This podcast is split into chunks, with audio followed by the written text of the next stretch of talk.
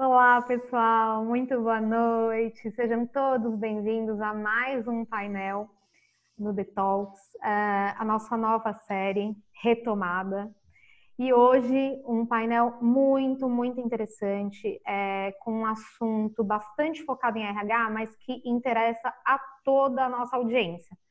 Líderes, profissionais em busca de, de recolocação, profissionais em transição de carreira, é, profissionais de atuação em RH, então ele é, vai ser com certeza um conteúdo muito inspirador. É, antes da gente falar do nosso tema, eu quero muito me apresentar e apresentar nossas convidadas.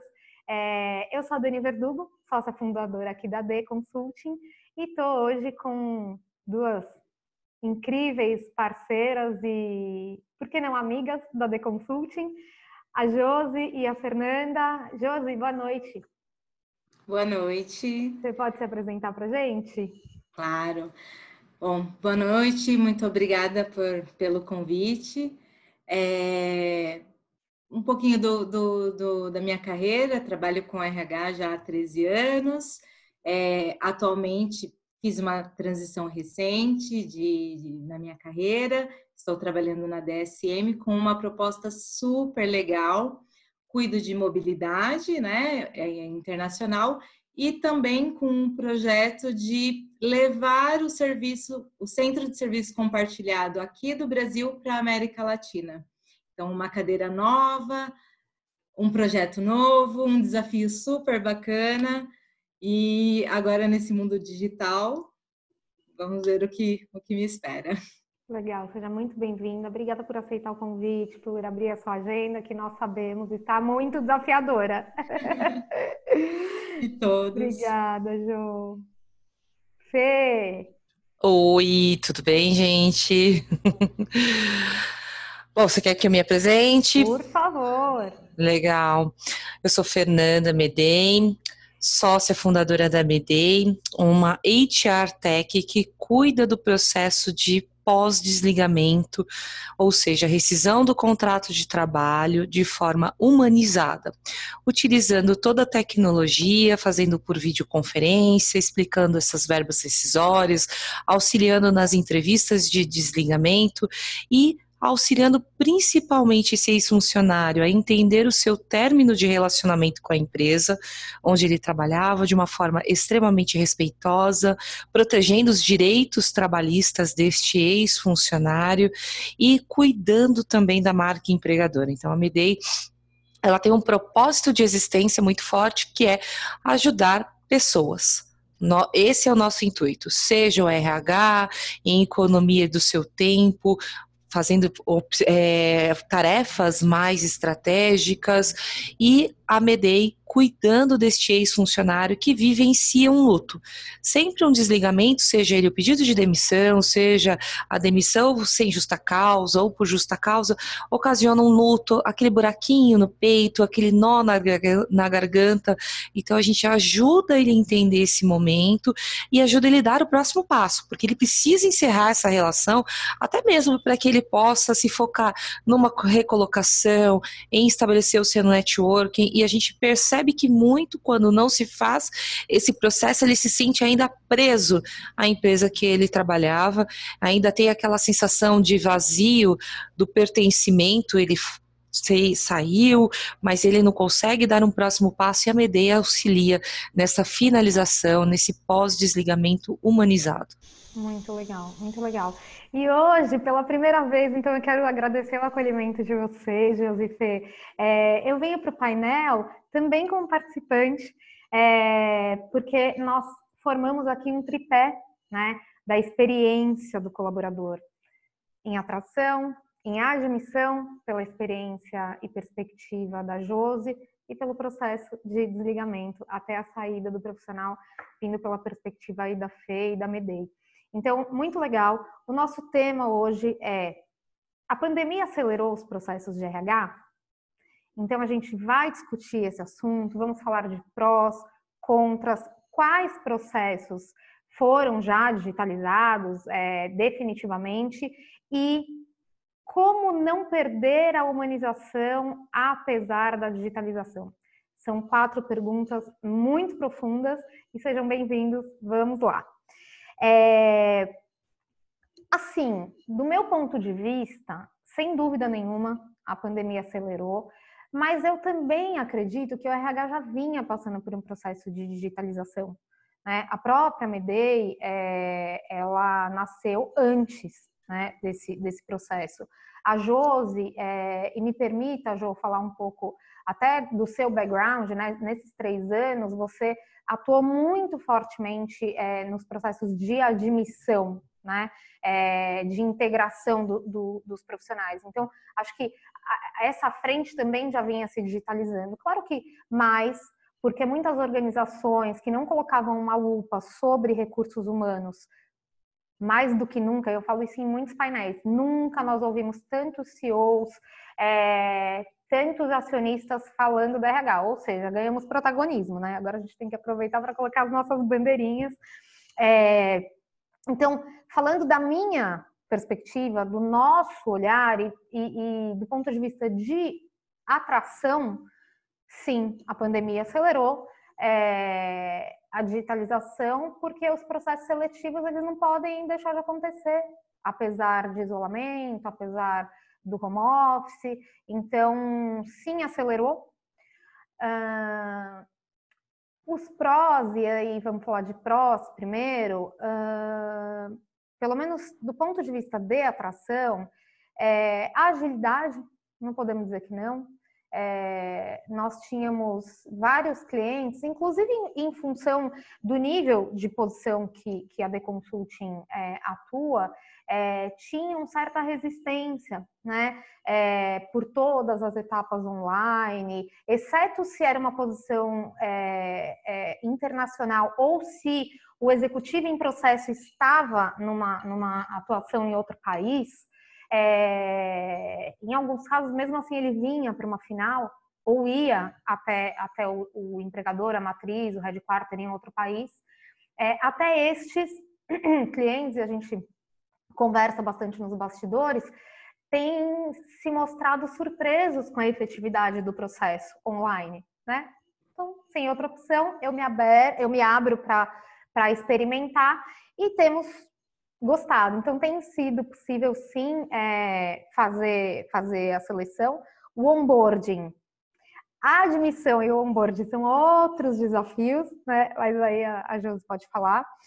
Uh, além da, da agilidade, é, a objetividade nos processos, é, o hiperfoco das reuniões e conversas por vídeo, uh, e, e, realmente têm sido mais produtivas, né? O que a gente tem ouvido e o que nós temos experimentado aqui também, é, trazem mais objetividade para as entrevistas, né? É, então as pessoas estão aqui de verdade, 100% aqui, sem muitas distrações, apesar do, do, do home office. É, e um ponto que, que até a própria Fê, né, quando a gente conversava aqui nos bastidores, é, trouxe, eu fiquei bem feliz por a gente convergir, é a questão da diversidade uh, no processo.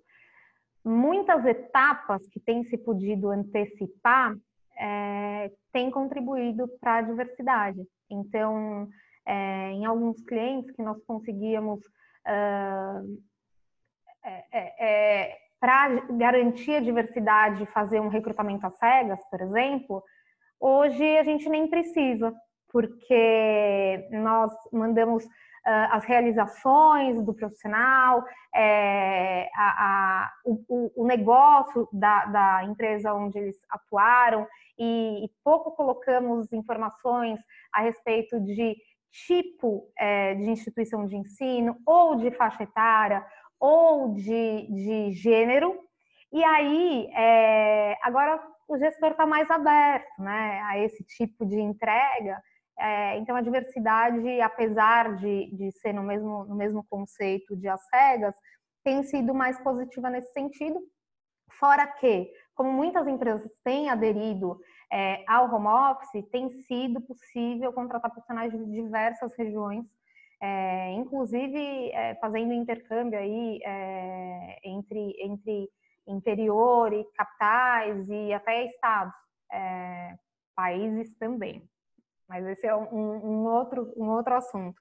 Então, acho que, de maneira geral, é, do ponto de vista de atração, os prós que são mais latentes são agilidade no processo, a objetividade no processo, que tem, que tem ganhado bastante tempo, as agendas dos, dos gestores têm, têm ficado mais disponíveis, a diversidade que a gente tem aí como plus no processo de atração já mais digital. É... E aí eu queria combinar com vocês a gente manter sempre essa, essa ordem cronológica, né? Então, atração, admissão e desligamento. É... Jo, a sua opinião, por favor, e caso você concorde, é... quais são os prós, na sua opinião, do ponto de vista de, de, de contratação, é, a admissão de modo geral? Bom, eu acho que é, eu tento sempre ser muito positiva, né? Até mesmo no meio de uma pandemia que, que a gente está vivendo. É, eu, eu, vejo muitos benefícios para a admissão. E quando a gente pensa na, na digitalização do, do RH e pensando bem em admissão, eu penso muito em custo, né? Lógico que a agilidade é o carro-chefe, mas o custo reduzido tanto para o colaborador que está entrando, quanto para a empresa. Porque uma pessoa, pensando em todos os níveis, tá? É, desde uma pessoa de chão de fábrica até um alto executivo.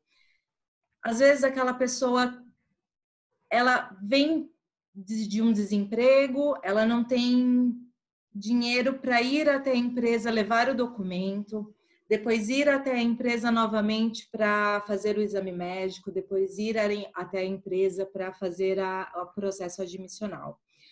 Nós de RH não pensamos nisso. A gente simplesmente solicita que a pessoa venha até nós.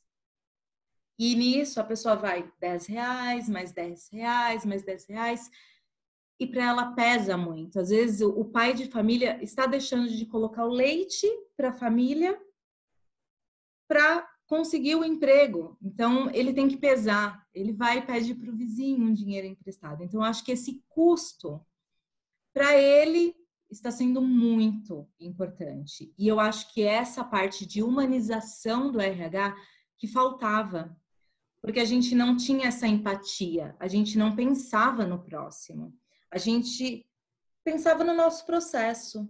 É, muitas pessoas falavam, ah, mas sempre foi assim. E a gente não conseguia pensar fora da nossa caixinha, né? A gente não, não fazia esse exercício de empatia. E pensando no custo para a empresa, aqueles arquivos gigantescos que a gente tinha com a pasta do funcionário, com 10 anos de empresa, 20 anos de empresa que você tinha que ficar arquivando.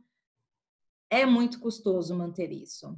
E aí o funcionário é desligado, você tem que mandar para arquivo morto, é custoso tudo isso. Então, pensando em custo mesmo, friamente, tanto para o colaborador quanto para a empresa, eu acho muito benéfico. Controle de qualidade. A gente tem muitas empresas aí que oferecem serviços para essa parte de, de, de folha de pagamento, né, admissão, que fazem um controle se a ficha de registro está assinada, se o ASO veio com apto.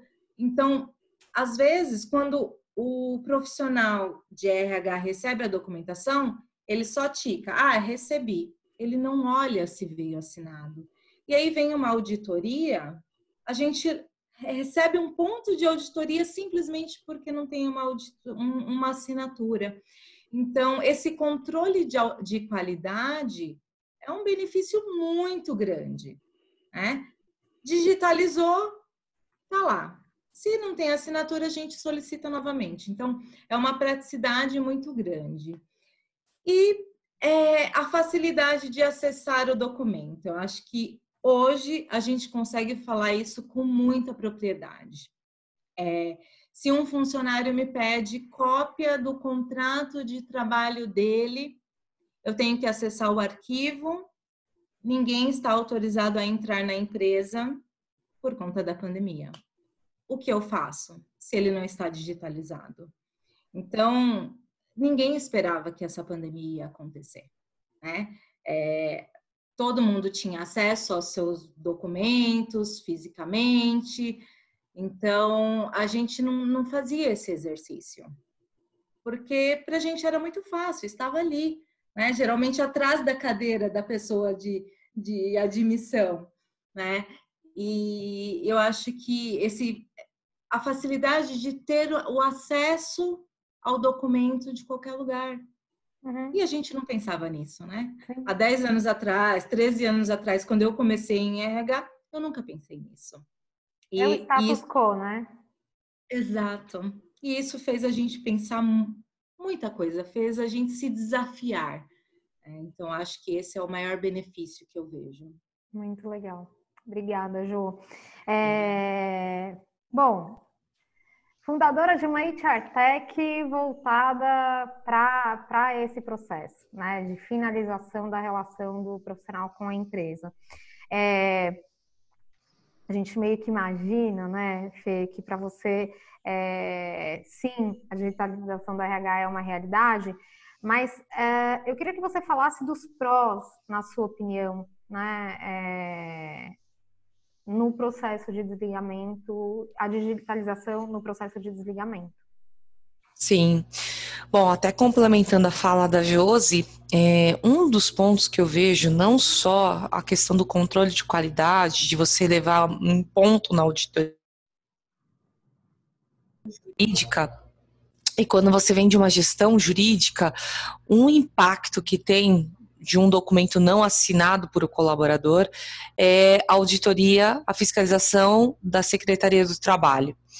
Então, você é autuado se não tem assinatura daquele documento, porque existem algumas instruções de trabalho em que determina que a assinatura é, deva existir nos documentos, sejam eles de admissão, de férias, de rescisão de contrato de trabalho, precisam estar assinados. Antigamente, falando de histórico, 10, 12, 15, 20 anos, quando você tinha uma auditoria, é, era dado prazo de 30 dias, com dilação de prazo de mais 30, porque eram arquivos enormes e muitas vezes o fiscal, dependendo de como era recepcionado dentro da empresa, ele ou ele pedia uma amostragem de funcionários ou ele pedia todo o histórico. Né? Então, era algo muito complexo. E nós aqui na Medem já temos clientes que são, que passam por fiscalização do, da fiscalização do fiscal do trabalho.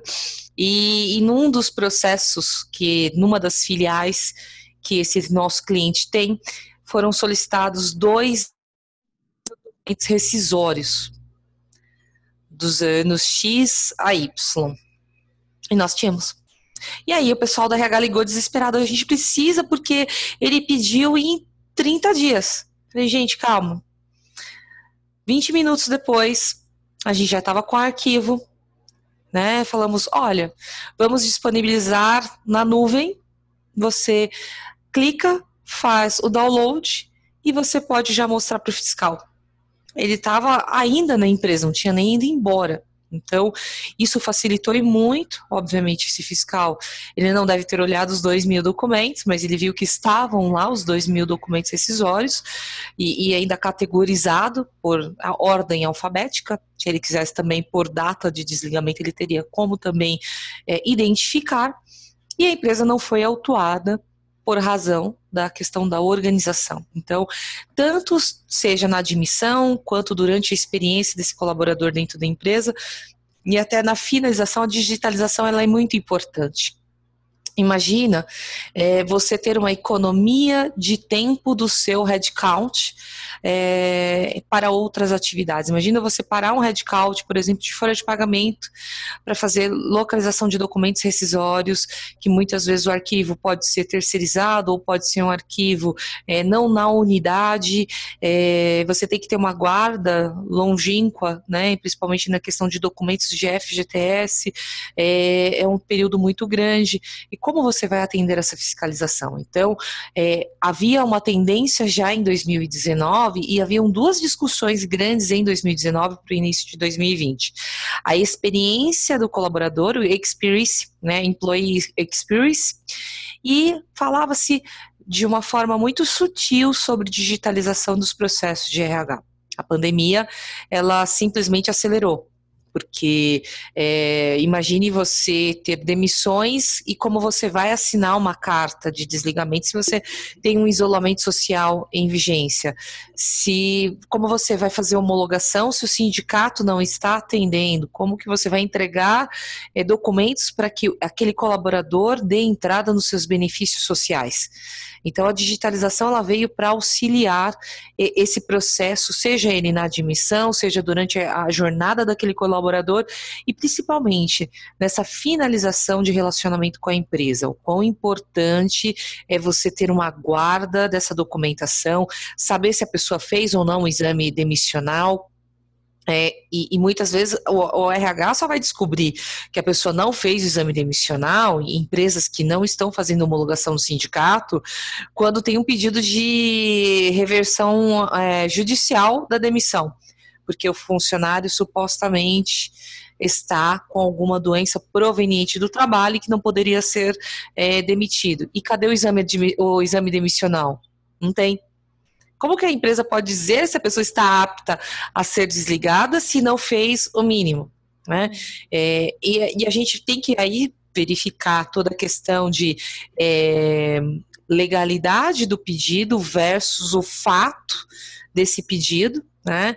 E você vai ter um custo muito maior do que realização do exame demissional, que é uma perícia jurídica no, no processo, numa reclamatória trabalhista, para que você possa entender se aquela pessoa de fato está inapta ou se ela está apta. Se está apta, ela vai responder judicialmente por litigância de má-fé, entre outros outras questões.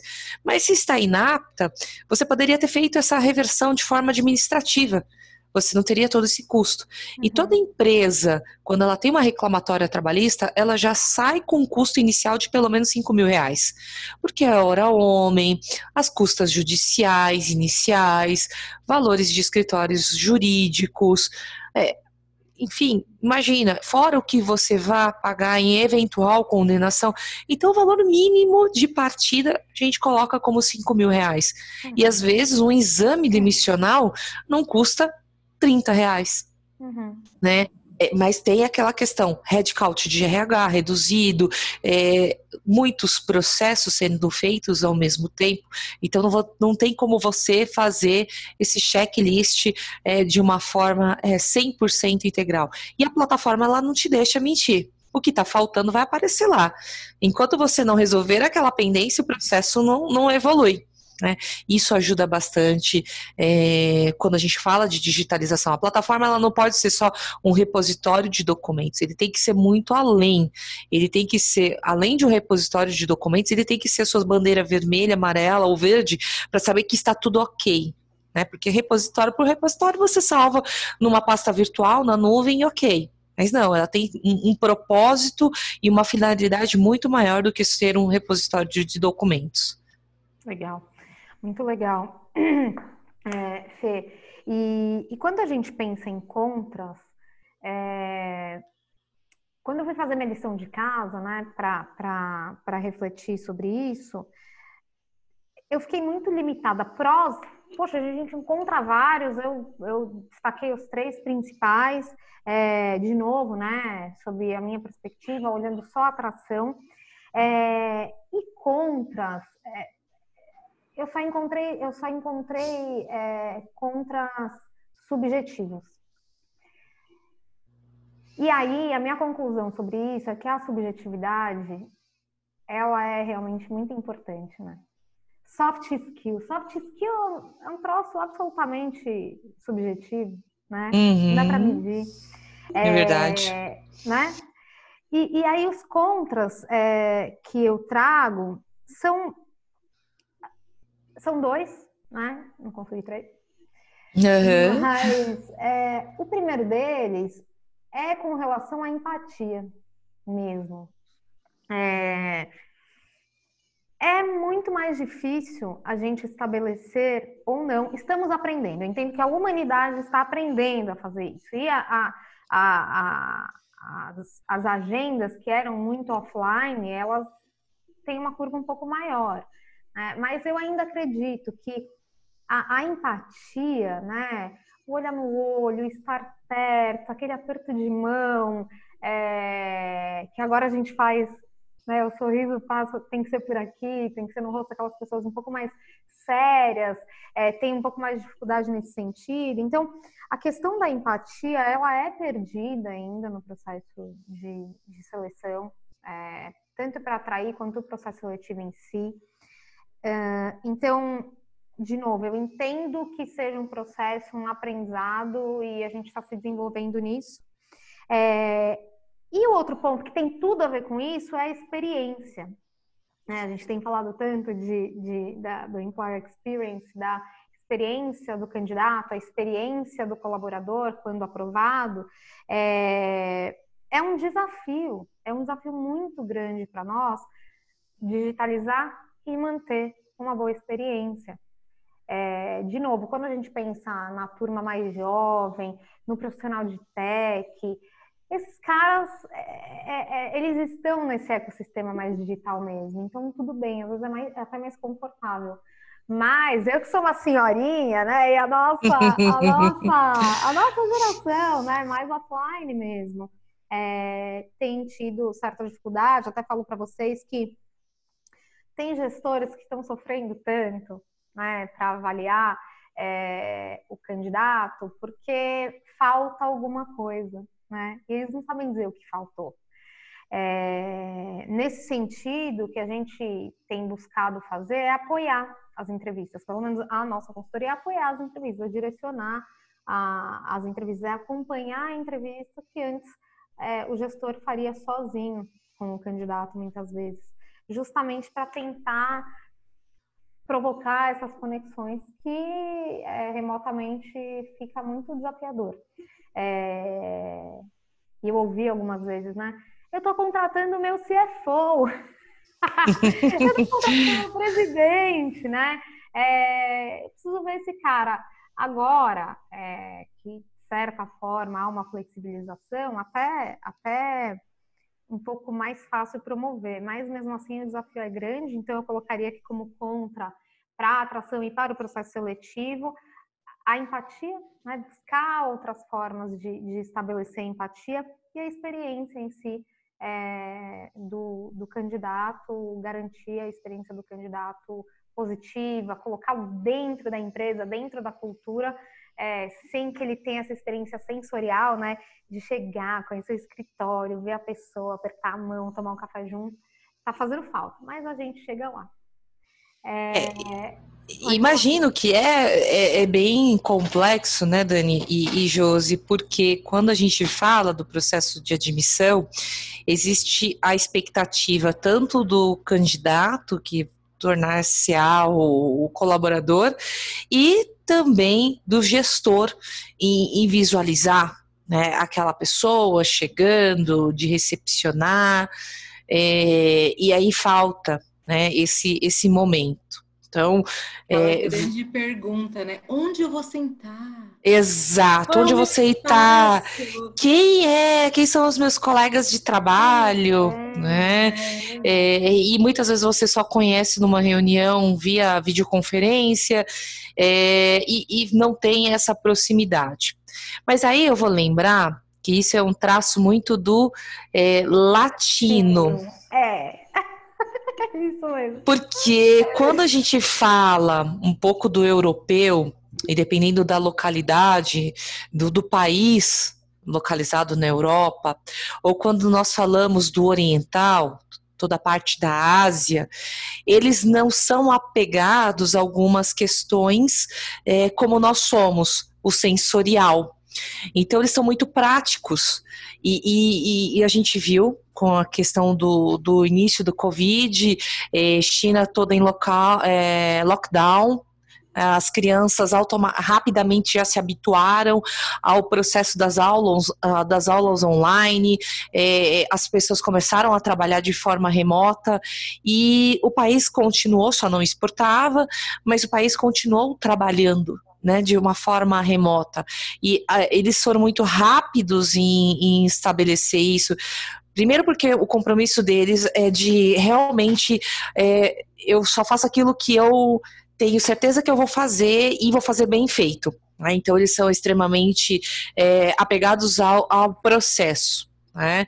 E, e, essa parte da, do sensorial, não tanto. Então, é muito comum, se você está na China, e eu digo um pouco dessa vivência que eu fui para lá, é, numa mesa, é, você está sentada, o colega chegar e falar assim: vamos almoçar, falar para o outro e não te convidar.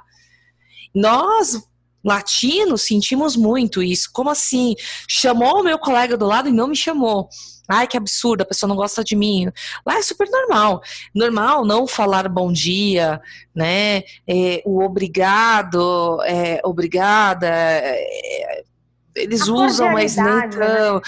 É, é, é porque é, é diferente o senso. Né? Uhum. Então, para o, o, o, o, oriental, não se sente tanto, para o ocidental, sente, e principalmente quando a gente fala do povo latino, que sempre foi muito de contato, isso é muito sofrido. E aí eu falo da ponta reversa do processo de homologação, que a gente já fazia através de videoconferência, ou funcionário ia até o escritório do nosso preposto, é, ou ia no sindicato, mas sempre acompanhado de uma pessoa representando a empresa, ou agora nesse modelo que a gente está 100% digital. E todos sempre acharam o, o, processo muito bacana. E quando a gente fala do processo da videoconferência, porque teve fechou tudo por conta do, do isolamento social e a gente passou a fazer só videoconferência, o pessoal se sentiu muito à vontade em falar. É, contar um pouco sobre a sua experiência é, dentro da empresa, sua visão sobre a marca, o que, que ele estava sentindo naquele momento de, de desligamento. Então é uma despedida e aí a pessoa ela fala é, olhando muito nos olhos. E tem também o, o, fato de como foi feito o seu processo de desligamento. Se foi feito um processo é, ruim, onde tive casos, né, que o gestor ligou em 10 segundos falou assim, olha, você não vai trabalhar mais na empresa, você foi demitido por conta da, da pandemia, é, nós pagaremos você em 10 dias, qualquer dúvida ligue para o RH. Obrigada. Desligou. Qual é a empatia nesse processo? Né? É, não, não, fez uma videoconferência, não olhou. Embora nós três estejamos em três lugares diferentes, mas nós três aqui conseguimos nos conectar através da empatia. É, nós nos colocamos, colocamos as nossas vulnerabilidades, o que, que é muito importante é, para falar, né? Mas muitas vezes o gestor e o próprio RH é, estão tão acostumados com o processo tradicional que não consegue ter o olhar sobre esse viés de olhar a empatia, olhar a vulnerabilidade, seja num processo é, de recrutamento, seleção, seja num processo de admissão ou onboarding, seja numa reunião. É, eu comecei a escrever alguns dias e até acabei parando por conta de algumas demandas internas aqui dentro da Medei, mas eu comecei a receber vários comentários de como o gestor está agindo, o gestor ou gestora, é, durante esse processo de pandemia. E eu, eu tenho recebido relato de muitas mulheres mulheres que são mães e que muitas vezes os seus maridos ou companheiros estão trabalhando presencialmente e estão com criança em casa. Então imagina você ficar com as crianças que estão com toda a energia, você tem o papel de mãe, mulher e colaboradora. Tudo no mesmo momento. Né? Às 11h30 da manhã você é os três ao mesmo tempo. E como equilibrar? E muitas vezes o gestor, sem empatia, é, ele não consegue entender que aquela pessoa não vai conseguir entregar da mesma forma que uma pessoa que mora sozinha, que não tem preocupações com outras pessoas, que não estão vivendo com é, outras pessoas ansiosas dentro de casa. E aí, eu não vou falar só da questão de crianças, mas existem muitas pessoas pessoas que é, têm outros familiares que são ansiosos, que sofrem de depressão, e como você tratar, porque você precisa cuidar daquela outra pessoa que está ali so, do seu lado. E os gestores não conseguem ter essa empatia e esse cuidado. Então, eu não vejo só que no processo de recrutamento e seleção, né, o, o, os contras, né, que são os dois que você colocou, e principalmente a empatia, mas eu vejo em toda a relação é, dessa pessoa na empresa, desde o momento da atração até o momento do desligamento. Então, a empatia é um fator preponderante. Nós não estamos nos encontrando, eh, encontrando presencialmente. Com exceção da Medei, que nosso trabalho é, não tem como eu colocar o um, meu consultor da casa dele fazendo esse processo de homologação, porque eu tenho informações sensíveis que é da LGPD. Muito embora a LGPD tenha ainda né, um, período de vacância da lei, né, que ela ainda não está em vigência, mas nós somos regidos por empresas multinacionais onde já tem essa questão dos dados sensíveis.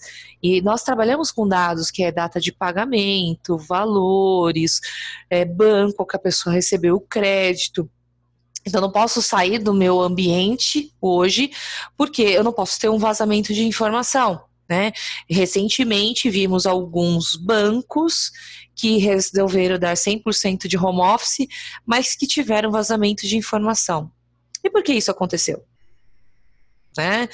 É, os dados sensíveis estão sendo tratados fora do ambiente que é criptografado, uhum. que tem uhum. toda uma segurança da informação, uhum. né? Uhum. Então é muito além. Se você deixar, Dani, eu vou falar cinco horas não, não, seguidas. Não, é, é, é conteúdo, né, gente? Por isso que eu falei, vários painéis. Já fizemos com você e e, e, eu falo pra, pra caramba. Não, mas é porque são assuntos que são realmente profundos e, e, e você tem, tem uma, um know-how bastante técnico, mas deu pra gente entender. E aí eu acho que é legal é, ver como a questão da empatia ela é importante, né? Na entrada, na saída. E aí, Jô, é, eu fiquei me perguntando, será que tem contra de digitalização no processo de admissão? Tem, infelizmente é? tem. Conta pra Tem gente. bastante. É, eu estava aqui também pensando e surgiram vários, né? Ai, meu Deus, que bom, vamos lá. eu, eu fiquei até, falei, gente, será que agora eu estou sendo negativa? Porque ela, ela não conseguiu pensar em três. É, não consegui, gente. É, mas é, tem, tem alguns pontos. Uh, eu, Estou em um projeto dentro da, da DSM que a gente está chamando de assinatura digital. Já fizemos várias reuniões e a gente está se desencontrando no core do projeto. O que a gente consegue utilizar a assinatura digital? Quando a gente fala do documento de admissão, a gente fala, por exemplo, tá, eu consigo usar um certificado digital. Mas como eu vou pedir para o candidato ter um certificado digital para assinar minha documentação? Meu formulário de vale transporte, por exemplo, né? Eu não posso pedir para ele, voltando lá no custo, eu não posso pedir para ele gastar 100 reais somente para assinar. Quando a gente fala em digitalização, Será que nós temos estrutura para isso?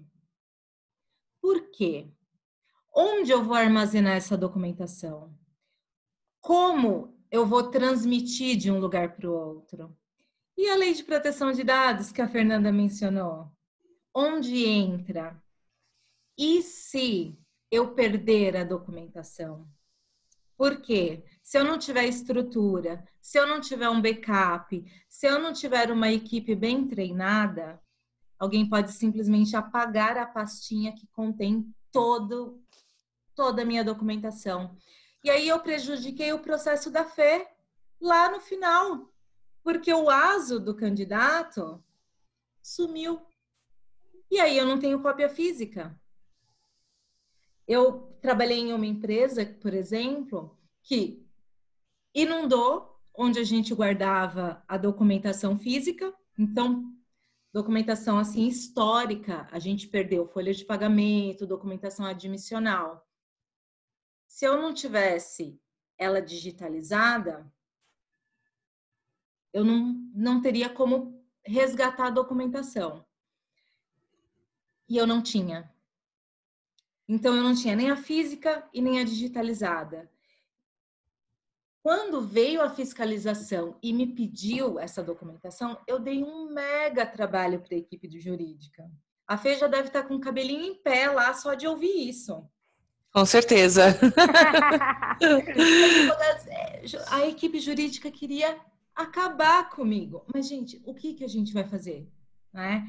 E, e quando eu falo de perder a documentação digitalizada, quando eu entrei em uma empresa, um ano antes teve uma, uma um projeto de clean, clean up para limpar e um dos analistas de folha de pagamento foi super proativo e deletou todas as folhas de pagamento. Só que nós tínhamos trocado o fornecedor de folha. Então, todas as minhas folhas, minhas guias de recolhimento estavam lá e ele deletou. Então, de novo, eu não tinha cópia física porque tinha inundado e ele deletou. Então, se eu não tenho estrutura, se eu não tenho um backup, se eu não tenho um TI parrudo me dando suporte e eu não conheço a lei de proteção, eu esbarro em vários pontos que podem prejudicar a minha digitalização.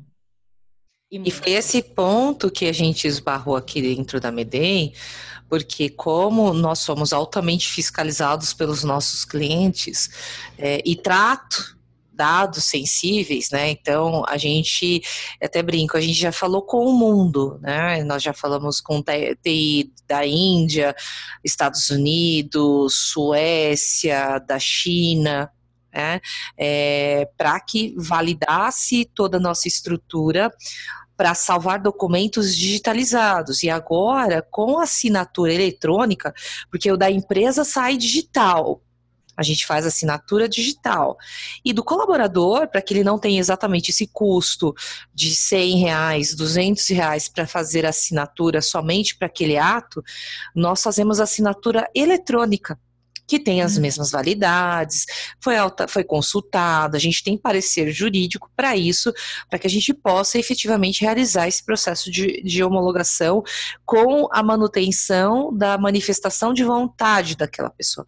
Quais são os pontos que precisam ser verificados, né? E aí eu, eu sempre olho a esteira de admissão, a esteira inversa da homologação né? Como que eu posso fazer é, esse ato da forma mais segura e que esse colaborador também tenha uma guarda dessa documentação? Porque muitas vezes o que acontece né? Como a empresa foi inundada, a casa do colaborador é inundada, ele perde todo o seu histórico de carteira profissional, ele perde histórico de, de documentos rescisórios, o que é muito importante para a vida dele no momento em que ele for se aposentar a nossa geração, né, Dani?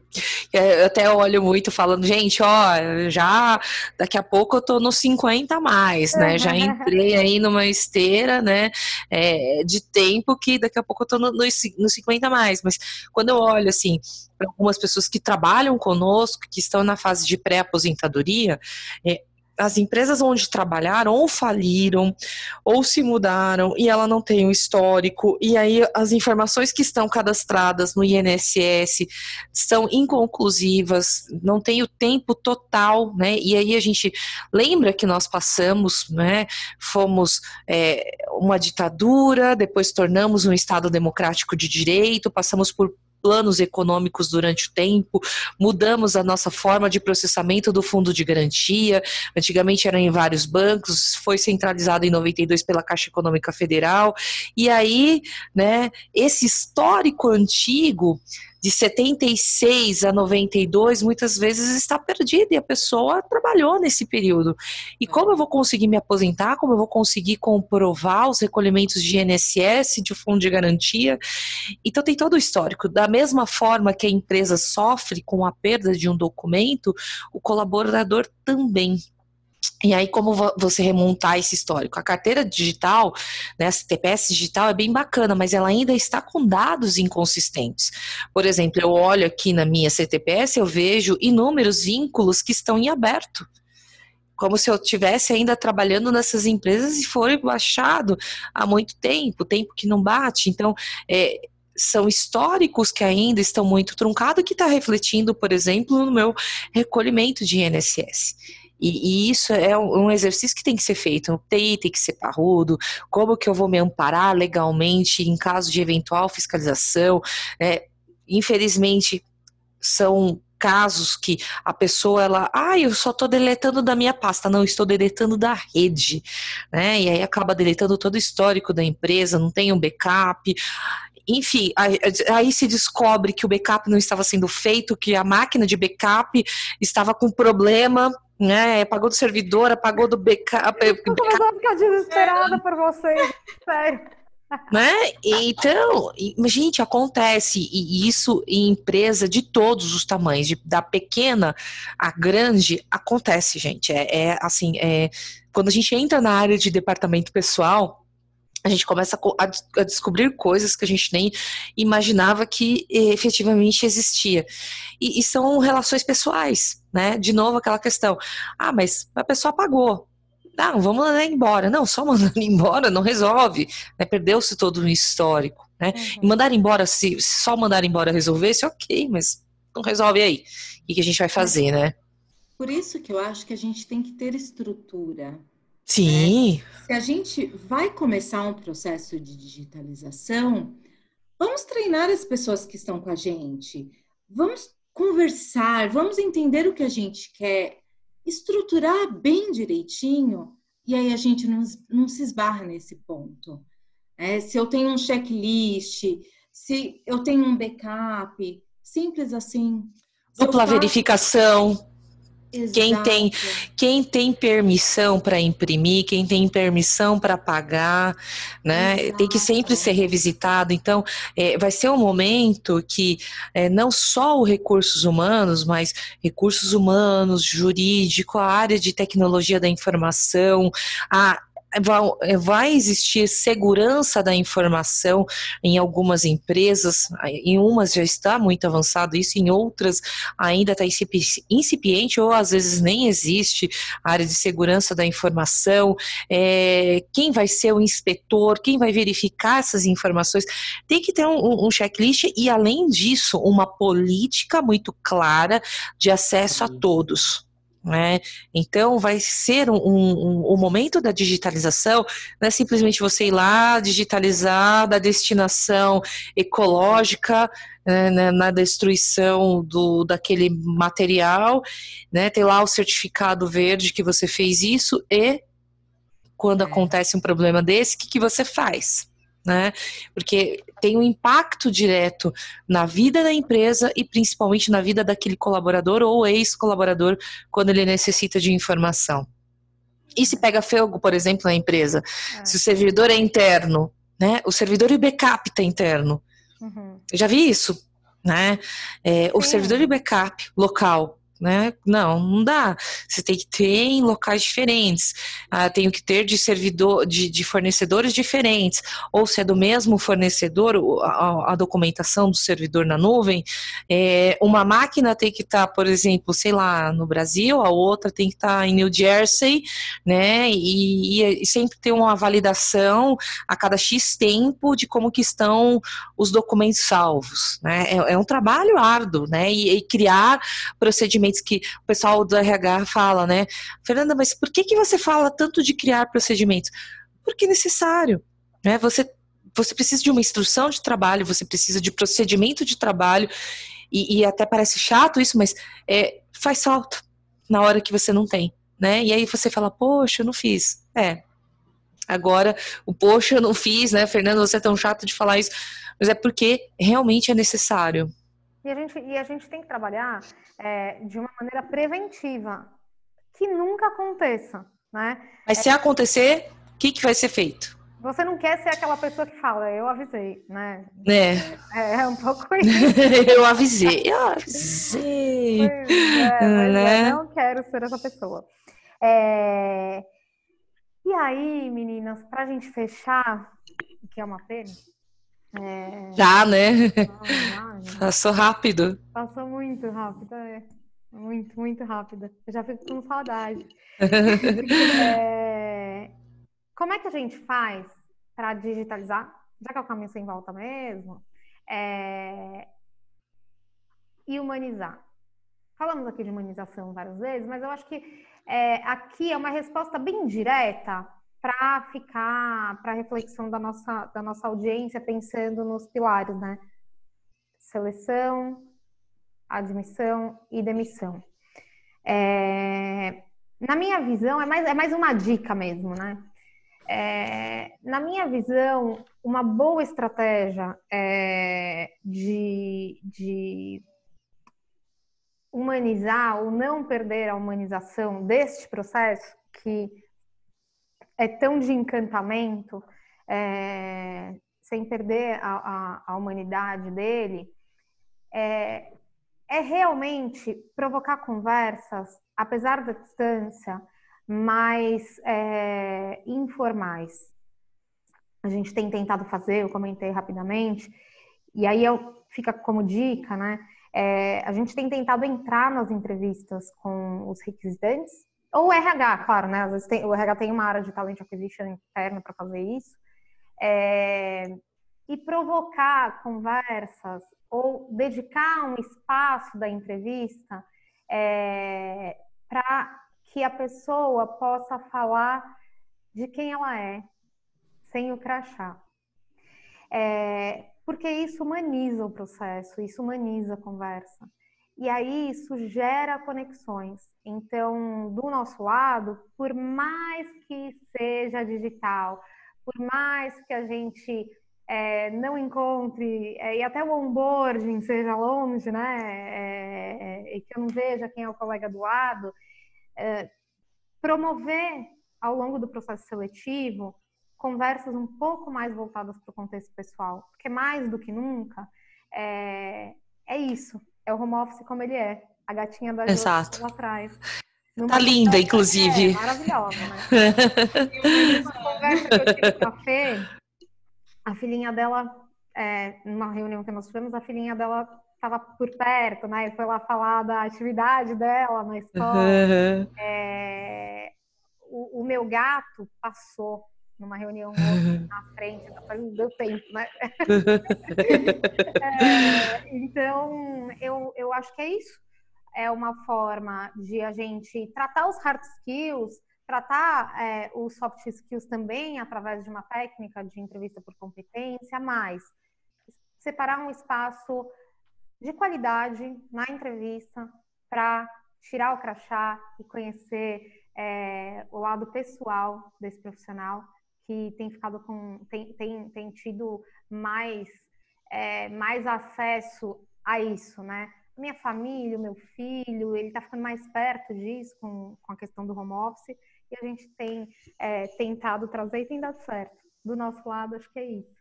Para admissão, Jô? Eu, eu acho que é, recrutamento e seleção e a admissão tem que caminhar muito juntos, né? Então, se a gente está humanizando aí a sua ponta, a gente precisa realmente continuar da mesma forma aqui na admissão. Né? Eu não posso quebrar, eu não posso virar uma máquina aqui. E eu pensei em duas coisas aqui, fazendo esse exercício, né? Primeiro, uma comunicação mais friendly. Se a gente pensar que do outro lado tem uma pessoa, da mesma forma que tem aqui, a pessoa que vai apertar enviar estar recebendo lá é uma pessoa também, a gente vai usar palavras mais amenas, é, a gente vai perder talvez um minuto a mais para digitar o e-mail, mas ele vai ser mais humano. E muitas vezes, na admissão, a gente já está usando o ticket. Então, já é muito desumanizado. Sim. Né? Os funcionários reclamam muito, os candidatos reclamam muito que, poxa, eu não sei, eu não sei quem está ali por trás, eu não sei quem está respondendo o meu ticket. Tenha cuidado ao escrever o ticket, tenha cuidado ao responder. Só isso. Fazer esse exercício de empatia. Exato. Do outro é tão simples, né? É. Se colocar no lugar do outro, vestir o chapéu do outro. Exato. Muito legal. E, e inspirador e também provocativo, João, porque é difícil, né? A gente entra no dia a dia e esquece de fazer isso. E faz toda a diferença, né? Faz. E, e essa é uma provocação que eu levo, levo muito para o meu time. Muito. Porque exatamente no, no, dia a dia, quando eu sento atrás do computador, quando a reunião começa em cinco minutos, mas eu estou atrasada, eu tenho que responder o e-mail, é muito fácil eu dar uma resposta fria. Espera. Espera passar a sua próxima reunião e responda com um pouquinho mais de calma. Mas responda de uma maneira que você responda como um ser humano e não como uma máquina. Perfeito. É só isso. Você tem que fazer esse exercício todo santo dia.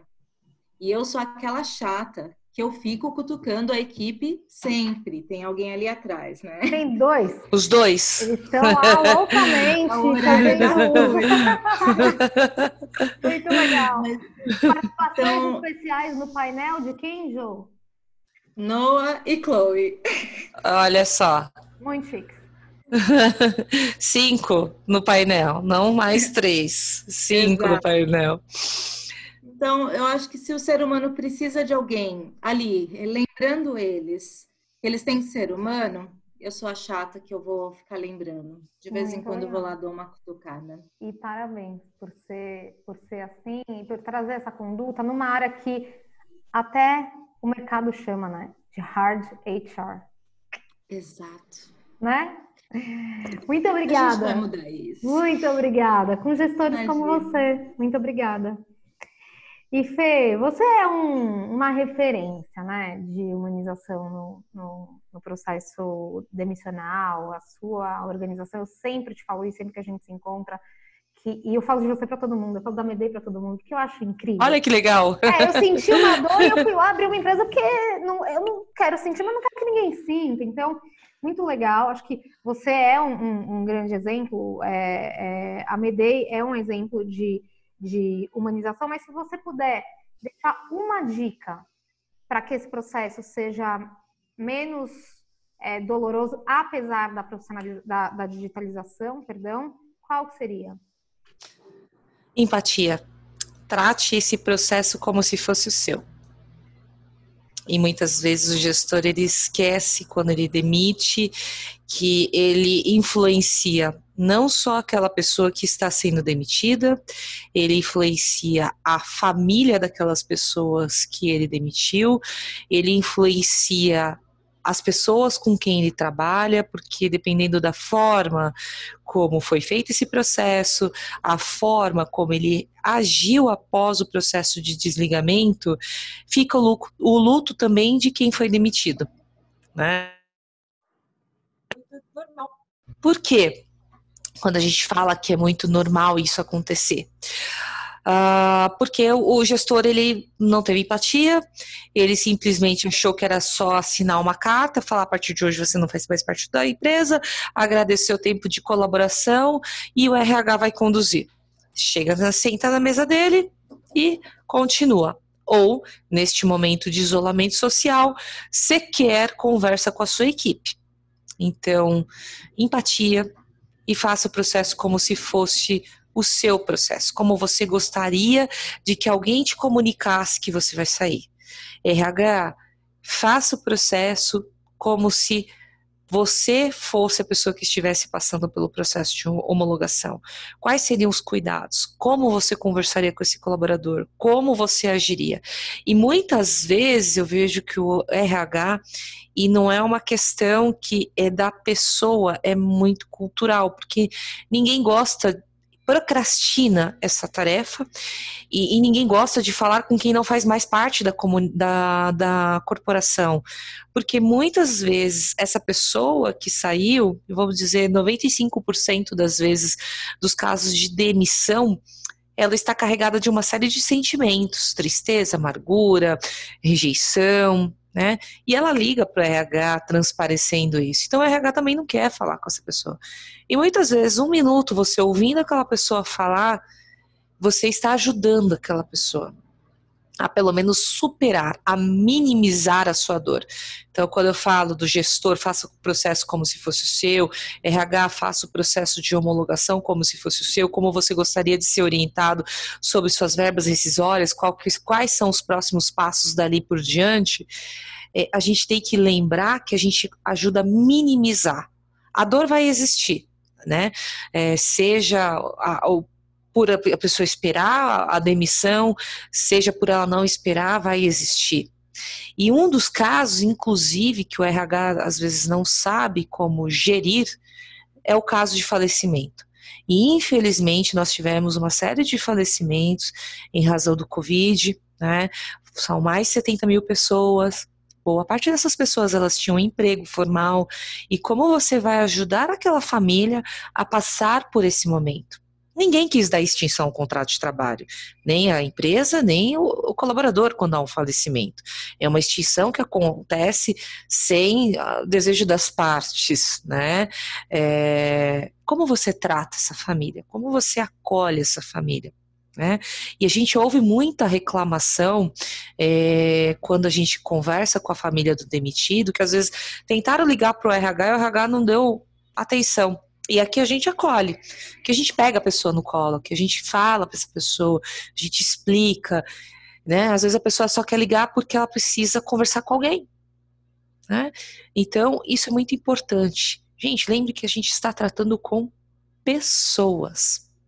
E ser do RH é entender e ter a empatia pelo próximo, né? Amar o próximo como a ti mesmo, né? Então, ame aquele próximo mesmo que ele não faça mais parte da tua companhia, mas você não sabe qual é o dia de amanhã, se de repente aquele próximo vai te indicar, ou você vai trabalhar numa outra empresa que aquele próximo está. E se você atendeu ele mal, se você fez muito mal para ele, ele vai lembrar. E se você fez bem para ele, ele também vai lembrar. Né? Ele vai te elogiar, ele vai buscar meios de que você tenha esse reconhecimento de que você tratou ele melhor do que o processo de admissão. E eu sempre falo isso para as empresas. Faça do processo de desligamento uma experiência melhor do que o seu processo de admissão. Porque a pessoa ela está entrando na empresa, você quer encantar. E quando você desliga, você quer se livrar. E a pessoa ela sempre vem carregada com é como que ela fosse é, nada, né? Eu tô tentando achar melhor. Né? Como se ela, Exato. Né?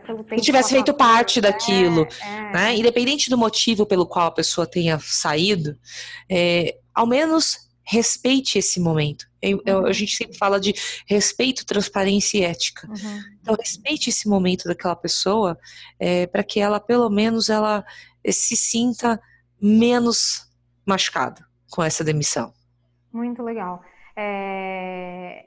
Antes até de eu me despedir de vocês, isso que você está falando, é, Fê, é super importante porque uh, nos portais né, de, de, de, informações a respeito das empresas, hoje o maior do Glassdoor, se eu não me engano, é, raramente o profissional que acabou de entrar na empresa ou que foi promovido vai lá escrever não, ele só fala quando ele sai.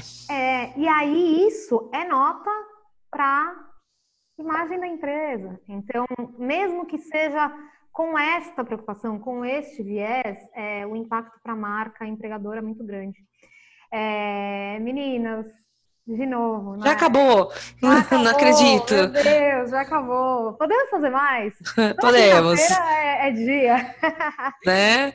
Muito bom conectar vocês, antes de mais nada, que essa é a missão da The Consulting, conectar pessoas e empresas é, competentes, boas e, no caso de vocês, muito tudo bem. Acho que todo mundo que a gente tem trazido, muito bom isso. É, obrigada mais uma vez por liberarem a agenda, obrigada pelo carinho, pelo acolhimento, é, principalmente hoje, né, que eu, que eu acabei não vindo aí como, como uma interlocutora, mas também como uma participante. É, Para vocês, nossa audiência, nossos, nossos telespectadores e colegas e parceiros também, é, se quiserem deixar perguntas aqui embaixo, se quiserem conectar aí com a Josi e com a Fê, fiquem muito à vontade. E é isso, gente. Obrigada pela participação. Pessoal, até o próximo painel. Tchau, até tchau. o próximo, pessoal. Tchau, tchau. Tchau, tchau. tchau.